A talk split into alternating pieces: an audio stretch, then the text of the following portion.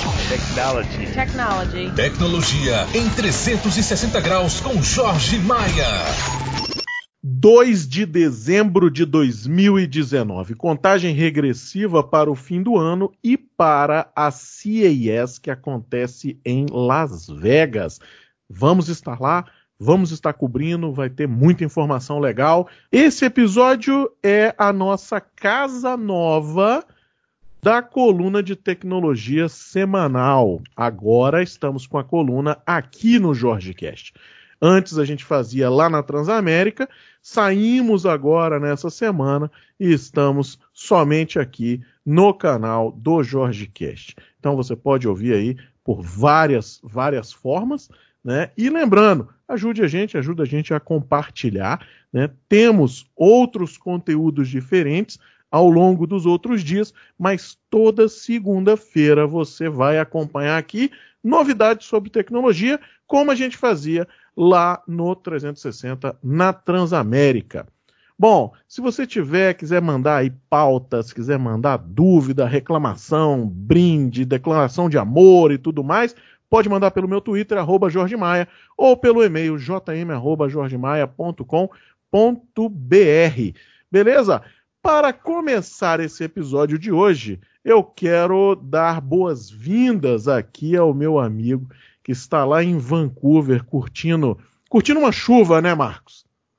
É, uma garoa, né? Que aqui é igual a quase São Paulo, né? Garoa quase o ano todo. É eterna, né? E aí é uma cidade do Canadá que não faz aquele frio infeliz, né? De menos 20 e poucos, menos 30 e poucos aí, de outras cidades. Não. Não faz, é bem mais a menos. Mas a chuva é, é constante, né? Pois é, cara, é igual Seattle, né? É um negócio esquisito, é chuva o tempo todo, um clima cinza, né? É diferenciado. Bom, vamos conversar um pouco sobre o que temos de novidades aí. E a nossa primeira pauta, que aliás foi até o Marcos que fez a proposta, né? É que a Amazon quer fazer oficialmente delivery usando robôs nas ruas da Califórnia. É, não sei se você se lembra, mas se você der uma olhada lá no canal do Jorge Maia no YouTube, na NRF, se não me engano, de 2018, eu mostrei um robô de entrega que o pessoal estava fazendo teste para grocery stores, para supermercados aí, né? E a gente mostrou isso aí, um carrinho pequeno, e eu me surpreendi quando o Marcos mandou a pauta, que é exatamente idêntico ao que eu demonstrei no vídeo. Depois dá uma olhada lá no canal do YouTube. Marcos, o que, que, você acha de um cara como esse, né? Nas ruas. Cara, eu acho isso uma ideia fabulosa. E porque isso agora, é, é, a Amazon já vem testando isto há algum tempo, né? Há outras empresas que já estão um pouco mais avançadas no mercado, neste caso, em outras cidades.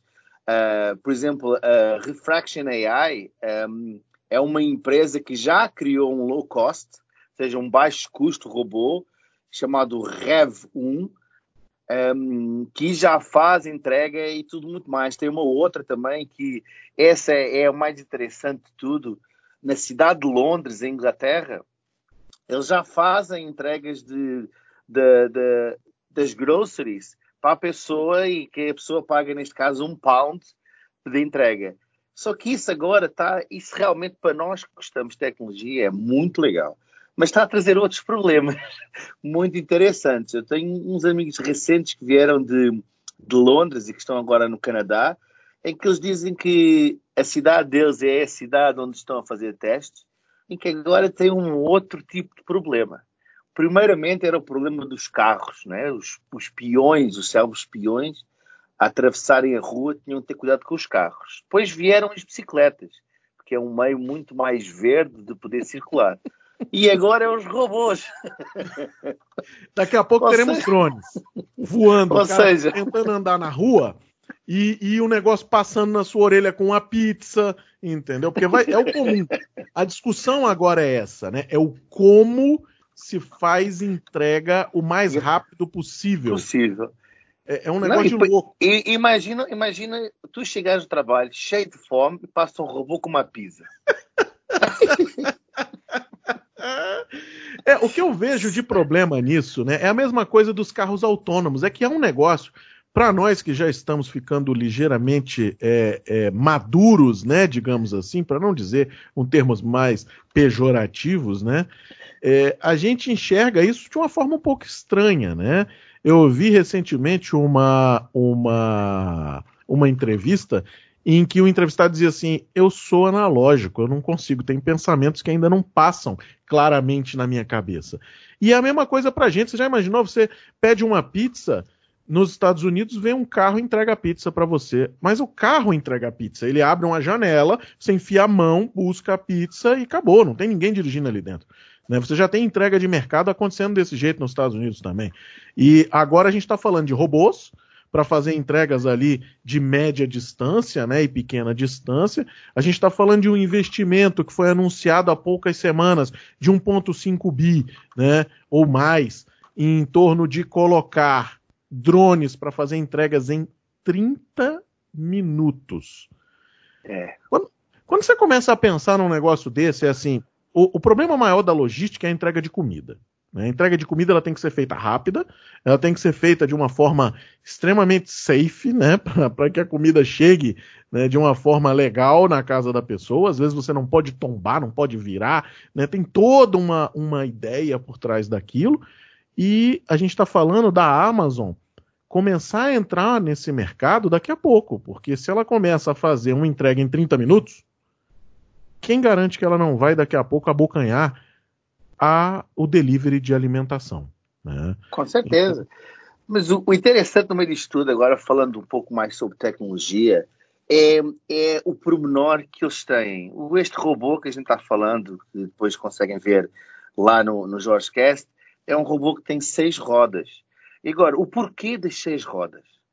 As seis rodas têm a ver com a forma com que se tem que atravessar uh, uh, o, uh, o, passeio, né? subir passeio, descer passeio.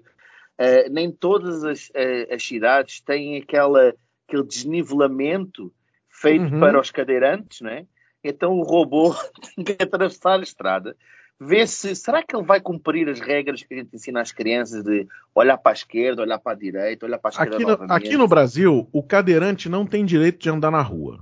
Aqui no Brasil, a pessoa que não tem nenhum problema para se locomover tem problema para se locomover em certas cidades porque as calçadas elas terminam. Né? Esses dias eu vi uma faixa de pedestre que dava num gramado. Aí você diz assim, escuta, mas a ideia não é o cara passar pela calçada. E aí a, a, a, faixa de pedestre dava numa porra de um gramado. Você vê coisas do tipo aqui, uma ponte que liga nada a porra nenhuma. Né? E aí eu fico imaginando aonde a gente consegue trazer essa tecnologia, né? Porque aqui o pessoal fala que a gente mata os empreendedores. Eu acho que aqui a gente mata tudo. Né? E nós temos cabeças extremamente criativas e que trabalham estupidamente, né? A gente tem uma carga de trabalho altíssima, né? Mas a gente olha cenários como esse, aonde em Londres você tem a discussão do seguinte: pô, o robô tá enchendo o saco. Eu não aguento mais, eu não aguento o cara do carro autônomo, eu não aguento o cara andando de bicicleta. E tá todo mundo pensando num negócio verde, numa coisa. To... Aqui a gente tem que pensar assim: pô, vai começar um robô, mas ele vai trafegar por onde? Pelo meio da rua? É. Não tem calçada pro robô andar. Não tem, não tem. E aí, Mas aqui ao invés de seis rodas, você vai ter que ter um robô tipo com, com, com um aparato lunar, né? Você tem que ter um negócio que, que o cara vai pousar em Marte, com rodas, com um troço articulado, né? Uma porra toda. É muito louco, né, velho? É muito, é muito louco. louco. Mas pensando Mas em tecnologia, é o que você falou. É, o engraçado disto é que ele vai ser ensinado por humanos. Ou seja, a Amazon vai utilizar os humanos para uh, fazerem, uh, ensinar os robôs a andar, a atravessar a estrada. Ou seja, eles basicamente vão ser os novos amigos agora. O cão deixou também ter, de ter essa função. São estes robôs agora que vão ser os embaixadores, um, ehm, que eles chamam aqui os Scout Ambassadors, um, ehm, que vão estar a acompanhar é, as pessoas que vão entregar para aprender como eles fazem e tudo mais. Muito interessante esta, esta notícia, muito interessante mesmo. É, e que é um negócio que a gente vê, né? Aproveitando esse gancho, né? A gente começa a pensar no seguinte: como é que se treina esse tipo de ferramental, digamos assim, né? Então a gente está falando de quê? Está falando aí de robô, estamos falando de inteligência, estamos falando de buscar formas de como fugir de um buraco, de como resolver uma problemática de uma rua que deveria ter saída, mas que não tem saída, que errou o, o traçado ali de Google Maps ou de, de alguma ferramenta georreferencial. Né? Então é a necessidade humana ela está muito presente dentro da, da nova, né, dessa inovação tecnológica. Então a gente tem cada vez mais, na minha visão, né, a especialização de seres humanos para a criação de novas tecnologias. E eu vejo isso em IoT no campo, eu vejo isso dentro de indústria, onde se diz, ah, a gente vai tirar postos de trabalho. Postos de trabalho serão renovados, né? Então você tem aí muita coisa acontecendo nesse cenário. Naturalmente, alguns serão retirados, porque a gente consegue colocar máquinas para fazer com um custo muito melhor e com um risco à saúde humana muito menor. Né? É o cara que vai é, é, fazer um mergulho de alta profundidade para fazer uma inspeção num tubo. Não faz sentido isso ser feito por uma pessoa. Isso é muito melhor ser feito é. por um robô. Né? É, condições adversas, de mina, de tudo mais. Então, a gente está vendo isso, mas cada vez mais, todas as notícias, pelo menos que eu vejo, a gente tem humanos atrás, humanos do lado e, e, essa, essa junção, né? E essa transformação de posto de trabalho. Aproveitando que a gente está falando de entrega, Marcos, é, você, como é que foram suas compras aí na Black Friday? uh, olha, eu este ano uh, me contive, porque aqui, aqui na América do Norte, no Canadá e nos Estados Unidos, a Black Friday é grande mas eu hoje estava a ver as notícias de hoje e hoje aqui nós temos uma nova moda que talvez pegue aí no Brasil, que é o Cyber Monday. Ou seja, depois do, do Black Friday, tem o Cyber Monday, ou seja, a segunda-feira a seguir. Já não chega à sexta, não é? Tens a segunda para a ressaca. E eles aqui estavam a mencionar que esta Cyber Monday de hoje, que ainda tem algumas horas para fazer, primeiro que tudo, é só online. Portanto, loja física não tem aqueles vídeos alucinantes e muito engraçados que a gente vê no, no, no YouTube e em outros locais de pessoas se atropelando. Aqui é tudo online, é muito mais civilizado, só que o nível de faturamento ultrapassou pela primeira vez o Black Friday. Eles estavam a estimar em 9,4 bilhões de dólares só para o dia de hoje. Pois é. E quando você pensa, quando você pensa num cenário como esse, a logística de entrega é algo que pode abalar e ferir a imagem dessas empresas de tal forma que a empresa aí fecha. Aqui no Brasil a gente briga. A gente briga sem poder de fogo. É assim, o cara compra. Vou, vou te dar o um exemplo, né? Eu comprei a Amazon sexta-feira um Echo Dot, que é aquele, aquele carinha pequeno, né? Que, que faz a leitura para quem está nos ouvindo e não sabe o que é. Né? Então é o carinha que faz a interface entre você e Alexa, né? E, e, troca aí as informações via voz, né? Eu, aliás, eu acredito que será a nossa próxima interface. Eu já venho tocando nesse assunto né, há muito tempo. E eu fiz a compra na sexta-feira, hoje, duas horas da tarde, o negócio estava entregue aqui em casa. E aí você diz, olha, poxa, que legal, né? O cara conseguiu fazer uma entrega boa, tempo bom e tal, não sei o quê. Fiz uma outra compra na mesma sexta-feira. Ontem à meia-noite eu recebi um e-mail dizendo assim: sua nota fiscal, sua nota fiscal foi emitida e o seu produto vai ser entregue a, ao transporte. E aguarde o próximo e-mail para que você saiba a data de entrega. Possivelmente 15 dias úteis. Aí você diz assim: porra, mano 15 dias úteis é tempo pra caceta. Né? Porque 15 dias úteis entra até o, o, a chuva, né? Atrapalha o dia útil. Então é assim, é um negócio de louco. E aí, quando você pensa num movimento como esse, eu acho que aqui a gente ainda tem muito a fazer. Né? Mas aqui a gente tem alguns, algumas problemáticas que a gente não tem aí na, na América do Norte. Né? A gente tem é. uma tributação complexa, a gente tem alguns problemas aí de logística, né? a gente tem estradas complicadas, então tem muita coisa ainda para a gente entrar. A Amazon entrou no Brasil recentemente com o Amazon Prime já anunciando há muito tempo, deu um tapa muito bom, né? O que eu costumo falar aqui, a gente teve um ganho muito grande quando começa a balançar esses alicerces de outras empresas, porque todo mundo começa a se preocupar com isso, que é o consumidor, né? Que deveria ser o motivo principal desde o começo. Mas que sempre foi renegado porque ele, como ele não tinha opção, então ele escolhe, ou você compra comigo, né, que tem um preço mais ou menos, ou você não compra. Agora não, agora a gente tem várias opções, embora algum, alguns grandes comércios eletrônicos daqui ainda sejam do mesmo grande grupo. Né? Mas a gente tem agora opções aí, marketplaces começando a, a operar aqui, então tem algumas coisas interessantes aqui acontecendo. Mas não tem como deixar de falar né, disso aí. Brasil ainda não é muito forte na ideia do Cyber Monday. Né? O Black Friday, começamos aqui a ver um sinal de digamos, de mudança das, das empresas, né? A gente via muita fraude no passado, então agora a gente está vendo realmente algumas coisas interessantes.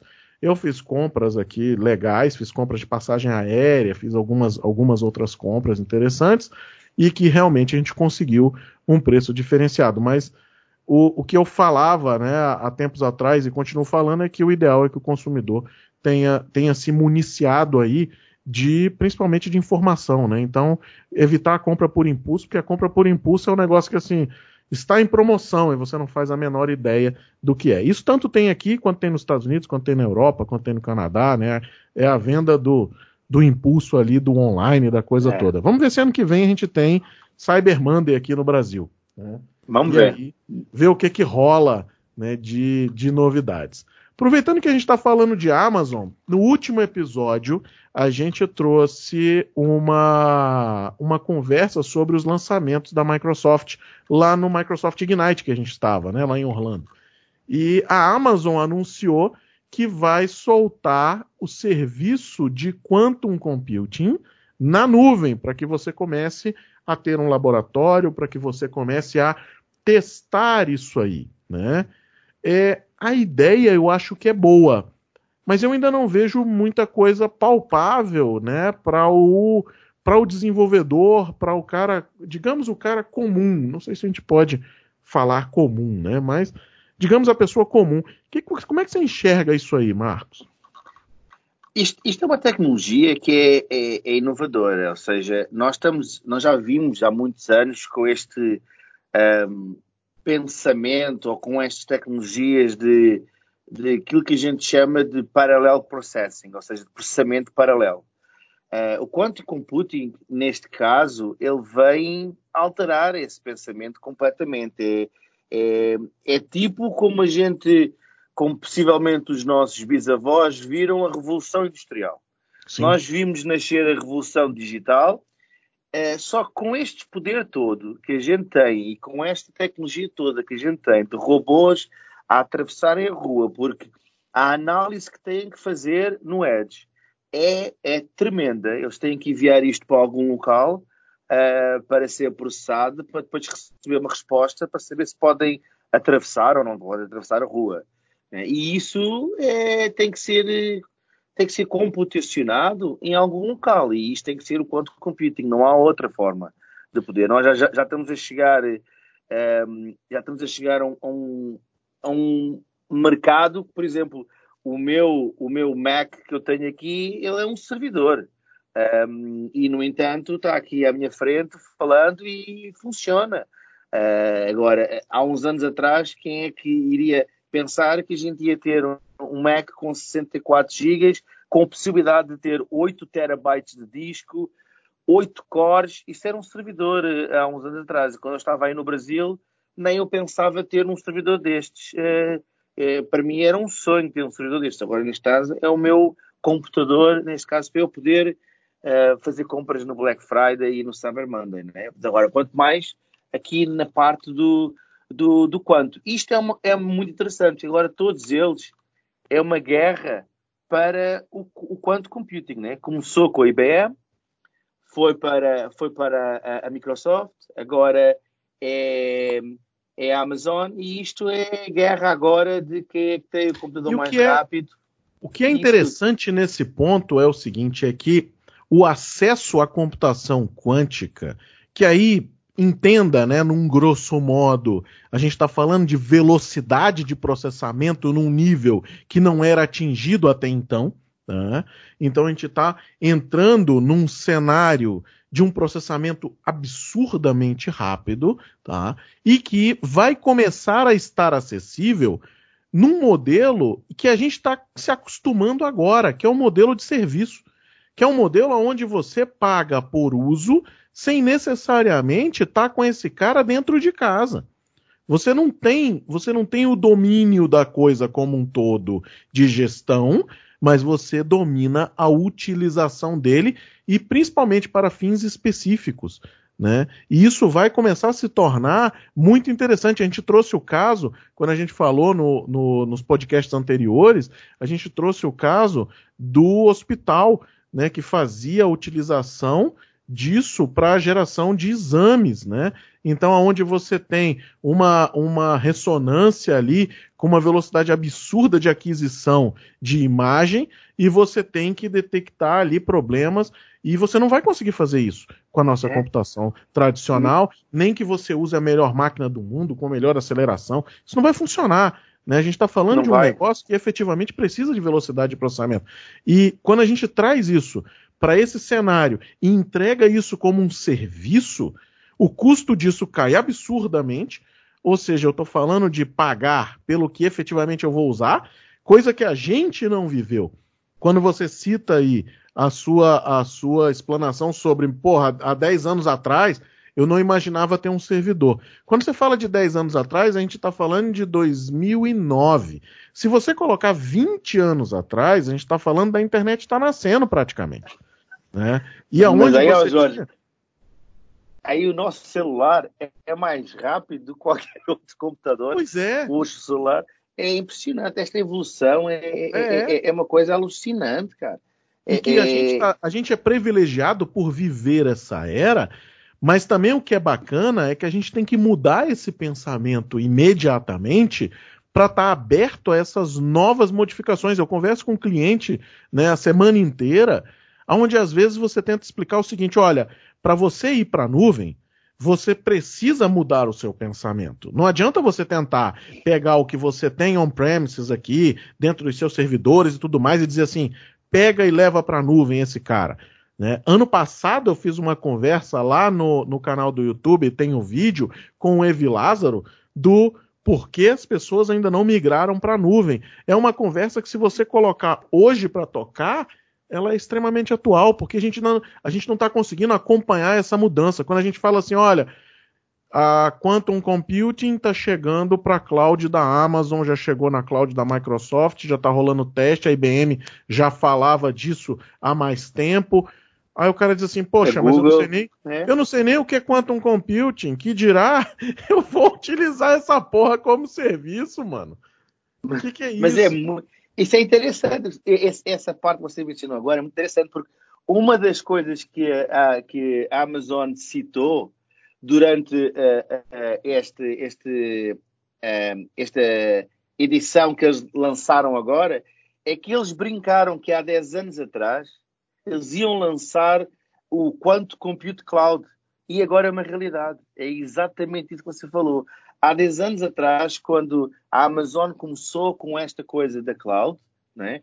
ou há, quer dizer, não há quando, não, não quando começou, mas quando estava já nesta, nesta coisa de, de chamada da cloud, eles brincaram. Ah, daqui a 10 anos nós vamos estar a lançar o Quantum Compute Cloud. E hoje é uma realidade. É impressionante como as coisas funcionam, né? E outra coisa também que eu acho que é bacana, quando você fala desse tipo de, de novidade, né? Quando você pensa num cenário de. A gente falou agora há pouco, a entrega via drone. Se você for olhar no cenário brasileiro, teve gente falando de entrega via drone há 10, 15 anos atrás. Só que não era o momento adequado, você não tinha tecnologia, você não tinha financiamento como você tem hoje, você não tinha um monte de coisa que hoje te favorece, você não tinha os algoritmos, por exemplo, né, para você fazer o cálculo desse cara, você não tinha hardware para equilibrar esse cara de forma correta, para estabilizá-lo. Então você tinha algumas problemáticas. É a mesma coisa do carro elétrico. Esses dias eu vi no, no Facebook o pessoal colocando que o Brasil mata os empreendedores, que o Gurgel tinha lançado um carro elétrico na década de 80, se não me engano. Né? E, ok, é isso mesmo, mas é o timing do negócio. Pode ser que, que se tivesse havido realmente investimento, né, e um apoio governamental e alguma coisa, a gente tivesse saído na frente dessa corrida, sim, poderia. Mas eu acho que a gente tem o timing dessa coisa. Quando a gente fala de quantum computing, a gente ainda não consegue, né, nós comuns, não conseguimos ainda enxergar, a não ser num projeto muito específico, a utilização de computação quântica. Né? É. E que às vezes muita gente pode dizer assim, ah, isso aí, isso aí não, não, existe ainda, isso aí não é uma realidade. Isso já é uma realidade. O problema é que é. ainda está um pouco à frente do tempo. Então, ah, a, é, a, aplicação é muito um... específica. Neste caso, é. eles falam que a aplicação aqui é para é para a parte de, de, de física, é para a parte, neste caso, de, de previsão do tempo, porque há muitas variáveis e é necessário colocar muito processamento nisso. É para a parte de criar novas, uh, novos medicamentos para doenças, uh, isso tudo. Ou seja, é muito específico ainda, mas, mas que é uma realidade, é, a gente não pode ignorar ela, não. Sim, não, e a gente tem que começar aí olhando isso, né? Principalmente quem nos ouve aqui no, no Jorge Cast, que são, são profissionais de tecnologia ou empresários de tecnologia, né?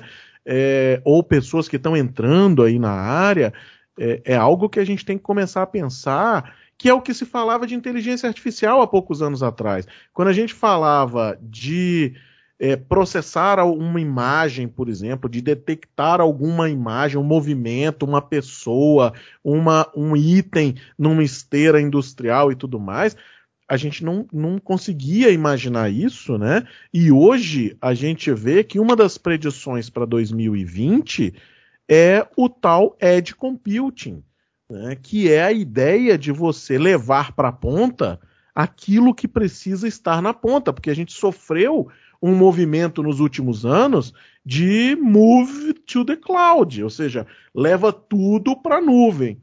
O problema é que tem coisas que têm que ser processadas na ponta. E se você faz um retrocesso nesse movimento, você está perdendo competitividade. Porque quando a gente fala de ter uma nuvem por trás, a gente fala de ter competitividade, de ter uma potência maior atrás tanto no meu storage, quanto no meu processamento, quanto numa série de coisas, segurança principalmente, né, em épocas agora de ataques de todos os lados, né? Então a gente está falando muito de segurança, mas que às vezes a gente precisa, por exemplo, processar alguma coisa na ponta, né? Isso, isso para é. mim aqui é o meu dia a dia, ou seja, IoT sem edge computing funciona se for a telemetria convencional, mas se não for, né? indústria, é, medicina, é, é, inteligência artificial para leitura né, de face de pessoas, contagem, contagem de padrão, detecção de problemas em, em, fabricação, em prédio, em agricultura, detecção de praga e tudo mais, às vezes tem que ser processado na ponta. E aí, esse é uma das coisas, quando se fala assim, olha, a gente está falando de uma predição aonde muita gente está falando sobre edge computing, sobre o crescimento de edge computing, é algo que, inclusive, a gente já vem falando, né? O último evento que eu fui de, de IoT, a gente falava somente de edge computing, era um negócio impressionante, né? Então, é assim, é, começar a abrir os olhos para isso aí e você que está nos ouvindo tem que ter uma visão muito clara do que é o edge computing do como isso funciona e do como isso pode te trazer vantagem, né? Para que a gente consiga aí entender um pouquinho alguns exemplos, Marcos, de, de edge computing para a galera que tá, para quem está nos ouvindo aqui. A mais, a mais fundamental é a parte que a gente tem de, celular, né? Hoje em dia, um, o, o, nosso celular é, não deixa de ser um edge computing Uh, o nosso celular é, é, é, realmente um computador que permite fazer tudo com baixa latência e tudo muito mais. Os iPhones, os Androids da vida não são mais do que grandes máquinas hoje em dia que permitem fazer. Inclusive há, há, há diversos. Eu lembro de ver um, um anúncio da Rolls Royce, acho que era da Rolls Royce, que ele foi todo filmado no iPhone e feito a edição de vídeo no iPhone. Ou seja, é impressionante como é que eles fazem um anúncio daqueles, daquele tipo colocado no iPhone ou no iPad, que um, eh, todo mundo acha que é somente para ver uh, vídeos e jogar joguinhos, né? mas não, é muito mais é, Hoje, quando a gente pensa né, nesse cenário de ponta de edge computing, né, ou de fog computing, que também é uma outra nomenclatura dada aí a esse modelo, a gente tem não só essa ideia né, de você poder executar coisas e ter esse poder computacional na palma da sua mão, mas a gente está falando, por exemplo, né, de controlar é, chão de fábrica, de controlar é, dispensa de medicamentos, de controlar alarmes de geração de saúde, né? Saúde. A gente está falando de veículos, veículos autônomos. autônomos. Até, até mesmo, até mesmo um, viajando, a hospitalidade de você poder estar viajando, chegar a um local, um, por exemplo, a última vez que eu viajei, um, que eu fui até Boston, por exemplo, quando eu cheguei ao, ao hotel, uh, eu não fiz check-in, fiz check-in tudo automaticamente, a aplicação já sabia que já tinha chegado. Quando eu chego ao meu quarto, e ela avisou-me que o meu quarto estava preparado, já estava tudo, chega, chega, estava a televisão lá, com o programa que eu, que eu, que eu gosto de ver, neste caso estava a dar o jogo da NFL, e dizer bem-vindo Marcos, uh, isso tudo, isso faz isso aí é um ponto mais... Esse é um ponto interessante que você tocou, né? A, a experiência de uso está se é. tornando algo sensacional. E quando a gente pensa na experiência, eu estou falando da experiência em todos os campos. O que o Marcos acaba de citar é um prédio inteligente. E quando a gente pensa num prédio inteligente, que muita gente pode dizer assim, ah, isso aí é, isso aí é uma aplicação normal, como outra qualquer, né? Ele fez o check-in pela internet e esse cara chegou lá. A gente está falando, às vezes, de um hotel com 1.300, 1.400 quartos. A gente está falando da gestão de uma planta onde a pessoa tem que fazer check-in no carro, no, no quarto, perdão, né? Sem internet. Ou seja, o cara tem que chegar lá e ele tem que entrar no quarto. Se tem internet ou não, não interessa, irmão. Não é essa a visão. Né? Então, é, é, esse aí é o pensamento. A gente teve um evento da Tesla recentemente que o pessoal não conseguia abrir o veículo. Imagina você ter um carro, um carro caro, um carro controlado pelo telefone, que você chega e diz assim: abre o carro. Aí ele diz: não, não, não, não vai rolar não. Agora não. Aí, Me dá um suporte... momento que agora não posso. É, aí o suporte diz assim: o senhor pode usar, não sei o que, não sei o que lá. O cara diz assim, mas não está funcionando. Ah, então tem que esperar. Você já imaginou? Então, é, é isso aí que a gente está falando. O Edge Computing, ele vem exatamente para trazer esse poder todo de unir essas pontas que a gente falou agora, né?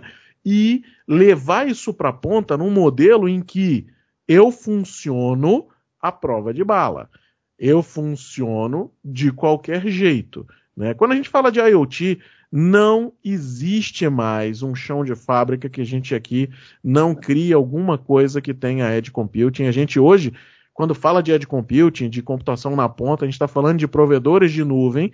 Aqui a gente utiliza mais Microsoft, né, mais Azure, e Azure tem IoT Edge, que é um negócio sensacional, cara sensacional. A gente está fazendo inteligência, alarme, tradução de protocolo, storage, tudo na ponta. E com uma sincronia absurda, com controle, com segurança. E isso aí é o que dá vida a um prédio como esse que o Marcos citou. Ah, eu cheguei e o canal estava no. Imagina, o cara chega lá e diz assim: não, não, salve as minhas preferências. Aí você salva as suas preferências.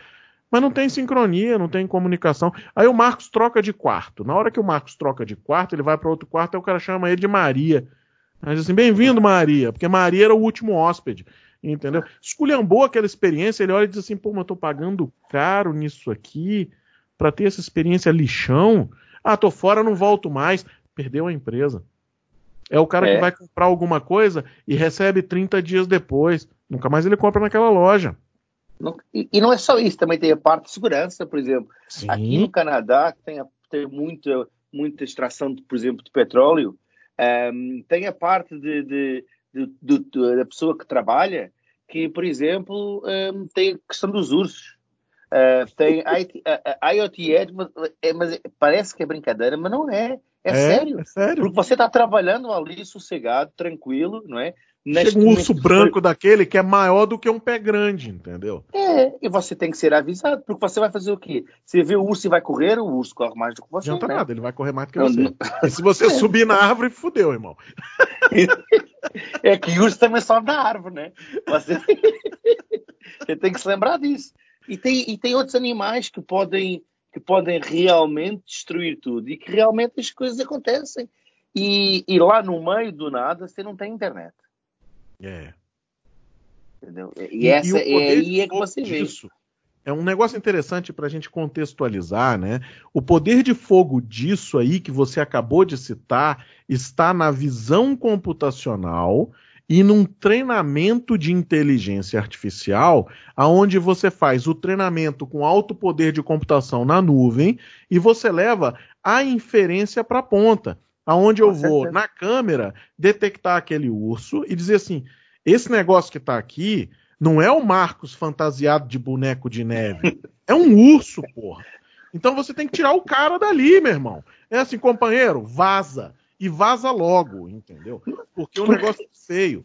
E. E, é e não interessa Porque... se tem conectividade ou não, irmão. Porque se não tiver não... conectividade, o cara que tá ali morreu morreu. Porque a diferença para uma câmara, dependente das condições atmosféricas, isto pode ser um pouco absurdo, um coelho ou um urso para uma câmara, depende das condições atmosféricas, pode ser a mesma coisa, né? Pode. Uh, agora, um coelho não mata uma pessoa.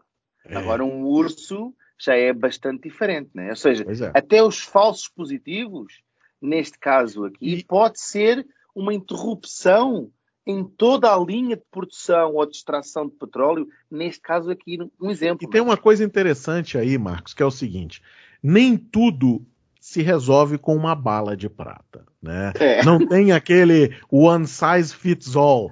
Então, quando você pensa num cenário como esse, por exemplo, e falando de Canadá, né? Falando de situações climáticas aonde uma nevasca, por exemplo, pode afetar a leitura de uma câmera, existem outras tecnologias. E é isso aí que você que está nos ouvindo tem que estar tá antenado.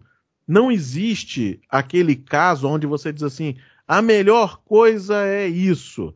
A melhor coisa é isso num cenário específico, numa aplicação específica, onde eu consigo rodar esse tipo de aplicação. Por exemplo, se eu tenho um cenário de detecção usando câmeras para um prédio inteiro e eu quero detectar quem está naquele andar, eu quero contar pessoas usando uma câmera, isso é possível? Isso é sensacional, a câmera faz isso extremamente bem. Só que se o prédio começar a pegar fogo e ele encher de fumaça, câmera não detecta mais. Então, ou você entra com uma tecnologia de radar, de millimeter wave, ou alguma coisa desse tipo, ou aquelas pessoas que estão ali dentro vão morrer, meu irmão e acabou-se. É você pode ter a melhor câmera do mundo, você pode ter a câmera que gera metadados, que se conecta à nuvem diretamente, pode ter o que você quiser, mano. Mas a tecnologia é definida de acordo com o caso de uso. E eu tenho visto muito disso quando a gente traz aqui, às vezes, uma notícia, ou a gente fala de algum lançamento, de uma inovação, ou fala dentro de uma feira de um, uma tecnologia X. Aí eu vejo as pessoas dizendo assim: pô, então isso aí atende todos os casos disso atende, vírgula, se estiver naquela condição específica, que é para o que a gente tem que estar tá preocupado. Principalmente quando você fala de cenários como esse, de vidas humanas em risco, de produtividade que a empresa depende daquilo. Imagina você parar um alto forno. Para um alto forno. Bicho, já era, um prejuízo monstruoso. Então você tem que fazer predição daquilo com mais tempo. Quanto mais inteligência você tiver na ponta rodando, melhor. Né? E são é. N tecnologias. Tá? É, a gente tem, por exemplo, hoje a ideia né, de campainhas aí que trazem, a, fazem filmagem e detectam rostos conhecidos ou não, né? Então você tem muito, isso é muito comum aí na, na América do Norte, né, Marcos? É, eu tenho uma, eu tenho uma e, e, e, e é engraçado você trazer esse, esse tema agora porque aconteceu este final de semana. É, eu estava descansado em casa, imagina, imagina a situação, descansado em casa, toca a campainha, o, pela aplicação eu vejo, pelo Apple Watch eu vejo e eu vejo que é a polícia. Cara, que susto. eu assim, o que aconteceu? O que, o que aconteceu agora? Eu não fiz nada, eu sou um cidadão de bem e tudo mais. Então o que aconteceu? Houve um crime é, de alguém que foi raptado ou que foi aconteceu. Eu não, eu não entendi bem o que aconteceu. E como eles viram que a gente tinha câmara apontando para nossa própria defesa, né? Eles foram pedir se a gente podia ver os vídeos, qual a aplicação que a gente utilizava, porque inclusivamente, um, e, e, isso veio a notícia agora, de que, por exemplo, o, o, as uh, ring doorbells e a polícia estão fazendo agora uma coisa que é chamado o, a proteção do, do teu, do teu um, neighborhood, que eles chamam do neighborhood watch. Ou seja, basicamente de criar com toda esta infraestrutura de campainhas que estão sempre viradas para a rua, de poder você poder verificar os carros, as matrículas dos carros que passam, uh, e se realmente é detectado aquele, aquele alerta, que aqui na América do Norte, e você viu isso quando a gente estava em Orlando, uhum. que houve uma, uma, uh, uh, uma criança que foi abduzida por alguém e que houve um alerta para todos os celulares. Abduzida não, ela foi sequestrada, né? Sequestra... É que abduzida, abduzida seria por alienígenas, aí eu não sei ah, se... desculpa. em português de Portugal, abduzida também pode significar sequestrada.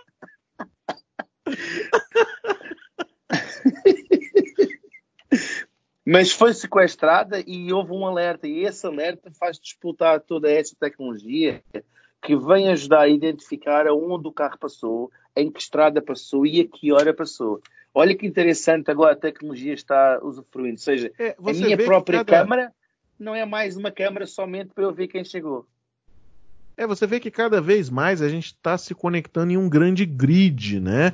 Em, em, um grande, em uma grande malha de coisas aonde cada um vai fazer a cobertura de um pedaço. A gente vê isso em eletricidade, a gente vê isso em algumas fazendas, isso já acontecendo.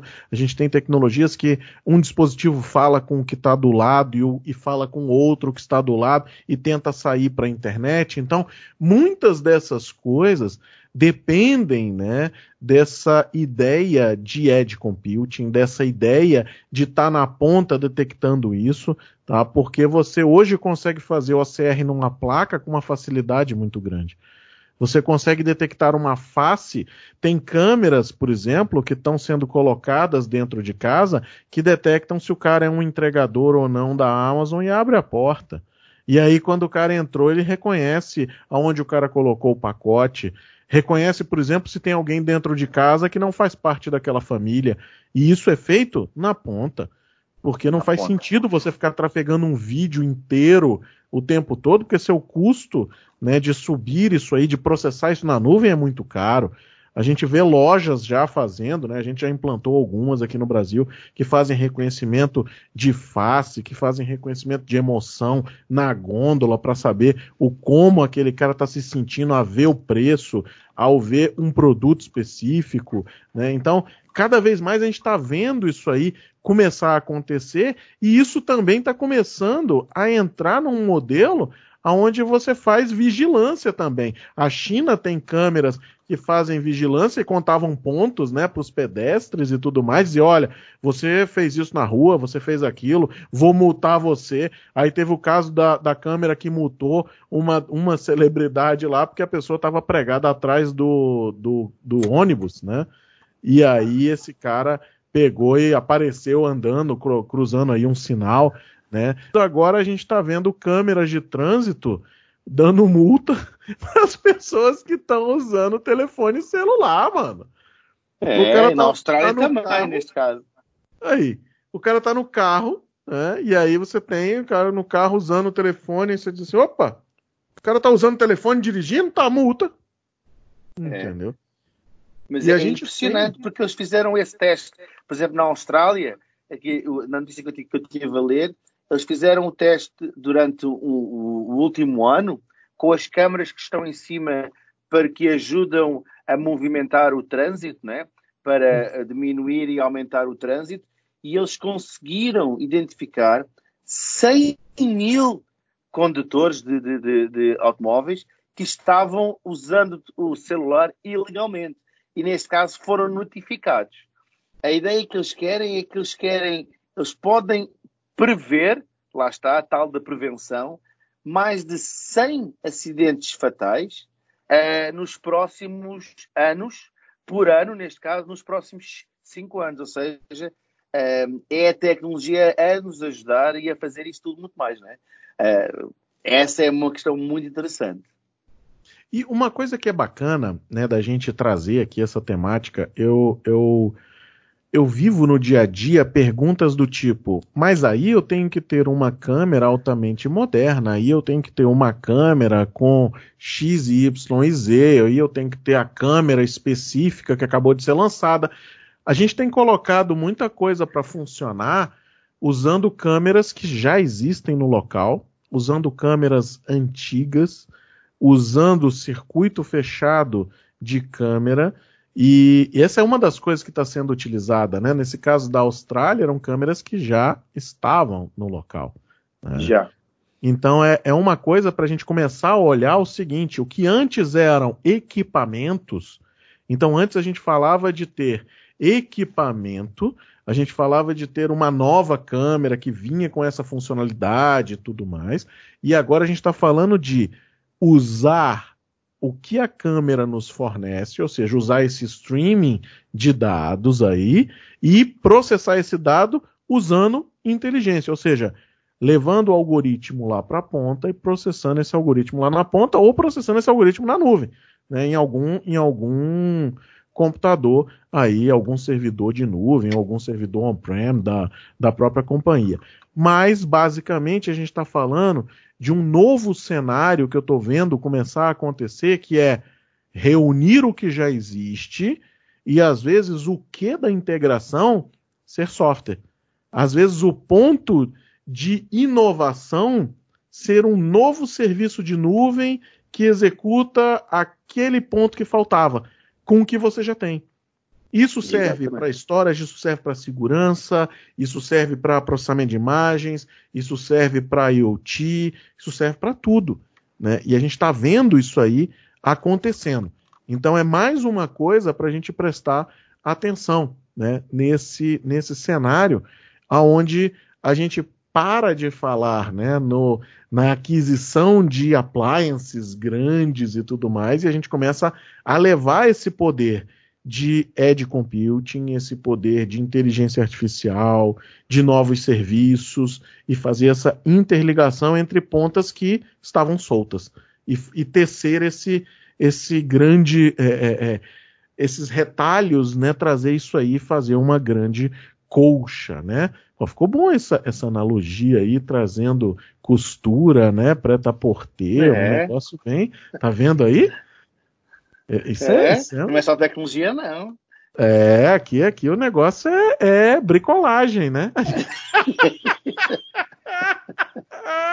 é verdade. Aproveitando que a gente está falando de bricolagem, uma notícia aí já velha, Marcos, né? Da semana meio que antes, né, aí desse grande advento de Black Friday, né, foi Elon Musk lançando o seu carro né? o seu carro indestrutível à prova de tudo. Que, aliás, eu vi uma cena muito bacana onde a pessoa fazia um comparativo. Você que está nos ouvindo aí, dê uma pesquisada.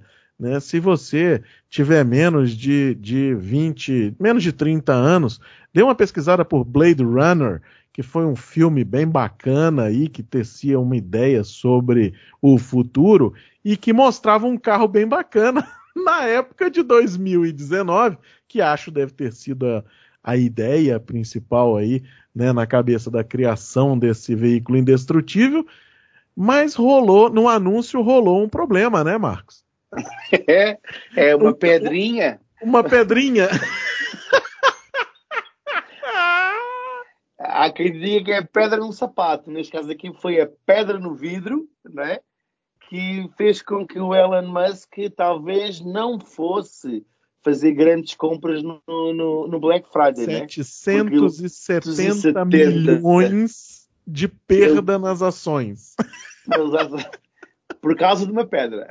É, mas ele ganhou um bom dinheiro com a pré-venda, né? Para quem não, não acompanhou esse caso aí, está nos ouvindo, Elon Musk lançou um carro teoricamente indestrutível, fez uma pré-venda por 100 dólares, se não me engano, né? Faturou aí alguns milhões de dólares e no anúncio, ele fez um cenário totalmente futurista, né? Um negócio de louco. O carro parece um tanque de guerra pintado com aquela tinta é, é, militar que quem, quem, fez alguma coisa aí com aeromodelos com certeza viu aquelas tinta preta fosca, né?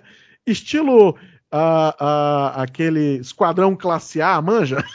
Só faltou o PA sair de dentro do carro. Aí ele traz o carro pro palco, faz um anúncio louco, mano. Louco, louco esse carro indestrutível, não sei o quê, um tiro de fuzil, a porra toda, pá, pá, pá. De repente, o teste de uma pedra no vidro. Quebrou o primeiro. Aí o cara disse assim: posso jogar no segundo? Pode, pode sim. Aí o cara jogou no segundo, quebrou o segundo. Aí o bicho é salfo, né? O bicho, o bicho é, o bicho é, é foda. Porra, o cara pega o microfone, olha na frente de todo mundo e diz assim: a pedra bateu no vidro e quebrou mas não entrou no carro. Ah, para, companheiro! Porra! É, é. Olha. E com, isso, e com isso perdeu 770 milhões, né? Mas eu acho que ele recuperou os 700 milhões. Teve, teve uma cifra aí, eu não sei qual foi a cifra, mas ele recuperou é, com a pré-venda, mano. Imagina, depois de um negócio desse, o cara ainda compra o, uma pré-venda de um carro e, e eu com certeza, assim, vai rolar muita compra desse carro e a gente vai ver esses carros rodando na rua, viu? Vai. Eu Feio acho, daquele eu, jeito. Eu, vez, eu acho que a última vez que vi tinham sido mais de 100 mil. 100 Olha. mil pré-vendas que, que, que ele tinha feito no primeiro dia por causa, por causa disso. Imagina. O carro é um protótipo, não sabe se realmente vai ser daquela forma ou não. Uh, é indestrutível, mas para pedra, né? Uh... Ou seja, é um, é um truck, neste caso, para pedra. Vamos é. ver se para a bala também, né? E é muito legal, uma, uma muito boa notícia. Ah, é, eu, eu, acho que é bem, é bem bacana, né? E, é. mas assim, cena dos próximos capítulos. Vamos, vamos esperar aí qual vai ser a parada, né? Para que a gente consiga aí entender o que que, que, que rolou. É, naturalmente, é uma, a ideia eu acho que é boa, né? Mas depois dê uma olhada. Se você não viu o visual do, do, do truck. Do, do Cybertruck. Cybertruck, dê, dê um bizu, porque vale. Né? E aproveitando que a gente está falando de coisas bem legais e bem amenas, né, como um carro indestrutível que não para a pedra, é, a China é, recentemente implementou um relatório para as operadoras que ela disse assim: companheiros, é o seguinte, quem a partir de agora habilitar uma linha de telefone celular tem que fazer um scan de face. Ou seja, a gente quer saber todo mundo que tem uma linha de telefone celular a partir de agora. Então a pessoa vai fazer um scanzinho da cara, vai dar aquela piscadela tranquila, né? E dizer, é. olha, é isso aí, tô vivo, sou eu mesmo, né? E vamos em frente. Ou seja, estamos vendo aí a China criar uma base de dados de face linkada a telefone, a documentação, né? E que com certeza vai sair na frente de muita coisa. Vamos ver aí cena dos próximos capítulos para ver o que, que rola disso. É. Mas o mais interessante disso é que eles vão implementar isto para 1,4 bilhões de cidadãos, aonde vão ter, cada um vai ter um, um, um score pessoal baseado no seu comportamento, baseado na, no reconhecimento facial e tudo muito mais, associado, claro, a toda a parte de inteligência artificial e por aí fora, da forma que eles possam monitorar os cidadãos que, relativamente ao que eles estão a fazer. Ou seja, vai ser realmente aquilo que a gente já viu no filme, no Minority Report com o Tom Cruise, vai ser implementado agora na China, né? É, eu acho que a, a gente tem que aguardar é, muita coisa que acontece na China é interessante porque a gente olha aqui, né? Aí diz assim, ah, isso aí não vai acontecer, isso aí é um negócio que não vai rolar. E rola. Né? A gente já tem câmera monitorando cidadão na rua, a gente já tem um poder de fogo governamental dentro de grandes empresas de tecnologia, né? E, e são coisas que a gente está vendo aí. A gente está vendo uma briga grande, né, de Huawei e Estados Unidos, aonde a ideia principal é por trás da Huawei tem o governo chinês, e nego diz que não, e que não rola troca de informação, mas hoje a gente está falando de a China dominar o mercado de tecnologia, principalmente o mercado de processadores, às vezes de inteligência artificial, processadores de borda, a Huawei pegar todos os roteadores hoje. Então tem muita coisa aí nesse cenário, né?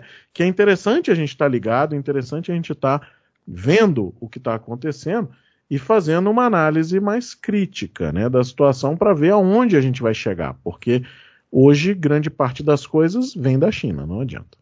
Tá? Não adianta. Não tem como fugir. É, isso aí é um negócio, é um negócio tenso. E para a gente fechar a nossa conversa de hoje, Marcos, eu tenho aqui o FBI chamando o FaceApp FaceApp, para quem não sabe, né, é, é um carinha que há tempos atrás pegava sua face e dava uma pequena modificada, colocava você mais velho, dava uma geral na sua cara, só que para isso ele tinha acesso às suas informações.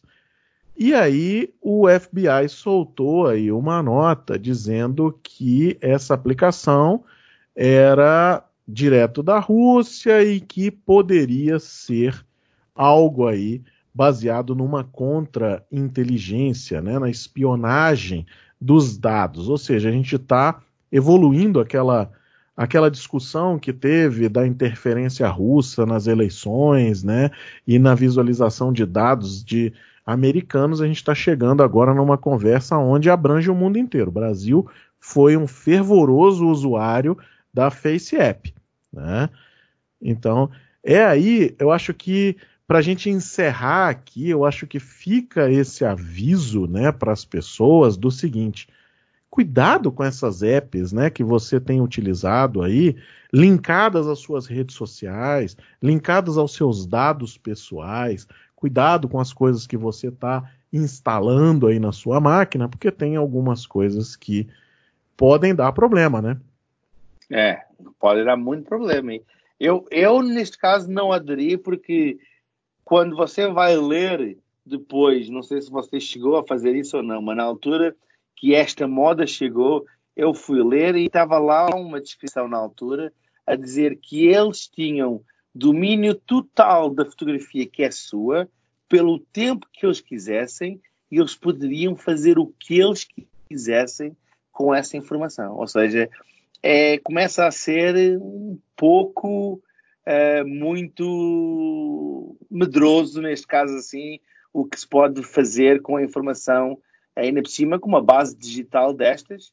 É, a gente acabou de falar da China agora, imagina agora a Rússia fazer uma base de, de reconhecimento facial de cidadãos americanos e do mundo inteiro, né? Não foi só na América, foi no mundo é, inteiro. É, eu, vou, eu vou colocar mais uma cereja nesse bolo aí, né? Todo mundo que está nos ouvindo aqui, você que está nos ouvindo aqui até agora, depois de bastante tempo de conversa, né? É, esse cenário que o Marcos tocou, né, da daquele disclaimer inicial, onde você entra e diz assim: eu concordo com as condições de uso, sem sequer ler, o que ele acabou de falar é a realidade de 99% das aplicações que todo mundo dá ok e não rola nem até o final. Não se dá nem o trabalho de ler a introdução. Né? E você está cedendo seus dados, você está participando de um estudo, você está fornecendo informação da sua rede de contatos, você está dando informações de geolocalização dos pontos pelos quais você passou. Então, tem tudo isso atrelado quando você usa uma rede social. Né? Eu vi recentemente uma, uma, um artigo onde a pessoa dizia assim: eu tentei desabilitar todo o tracking do Google e eu não consegui rodar o Android. Ele não funcionava. Aí, se isso é verdade ou não, eu não cheguei ao final, não sou o grande especialista em Android, mas eu vejo hoje, né, essa ideia de você estar sendo vigiado full time, né, é, como sendo algo comum e corriqueiro. Você hoje tem um telefone celular, todo mundo sabe onde você está. E se você não tomar é. cuidado, todo mundo vai ter acesso também às suas informações. Eu não estou falando aqui de de vírus, eu não estou falando aqui de código malicioso, nada disso. Estou falando da liberdade que você dá para essas aplicações. Né? É verdade. E que é um ponto é perigoso. Tem que ter cuidado. É Tem um que ter muito cuidado. Muito... Bom, é Marcos, muito obrigado pela sua presença. Estamos aqui de, de casa nova, né, com, com a coluna semanal de tecnologia. Espero que você participe mais vezes. Quero trazer você também para a gente ter conversas técnicas aí. A gente vai ter programas aqui também no JorgeCast mais técnicos, mais deep diving em alguma tecnologia. Né? Quero convidar você que está nos ouvindo a seguir o Marcos aí nas redes sociais, arroba MDNoga. Você localiza ele aí, tá? Mas na descrição desse podcast também vai ter os endereços para você localizar. E o Marcos, se tiver alguma coisa, quiser falar com ele.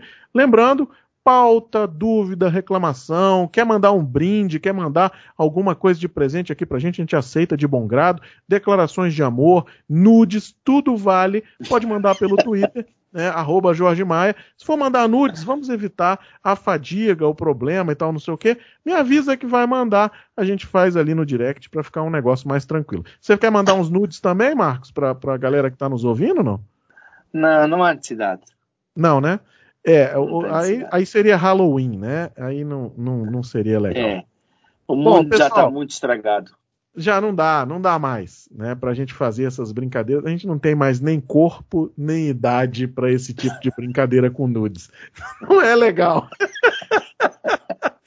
Meu amigo, muito obrigado. Você que está nos dando o prestígio aí de estar nos ouvindo, né? Muito obrigado. Se você gostou do podcast, compartilhe nas suas redes sociais, nos ajude, que agora a gente está no voo solo aqui no JorgeCast. Toda segunda-feira teremos uma coluna de tecnologia com novidades, com notícias, com esse bate-papo divertido aí sobre o que está acontecendo e trazendo um pouco de informação aí para você. Muito obrigado. Marcos, valeu, muito obrigado. E, pessoal, você que está nos ouvindo, até segunda que vem com essa coluna e no canal do Jorge Maia. Você tem muita coisa lá no YouTube também. Grande abraço.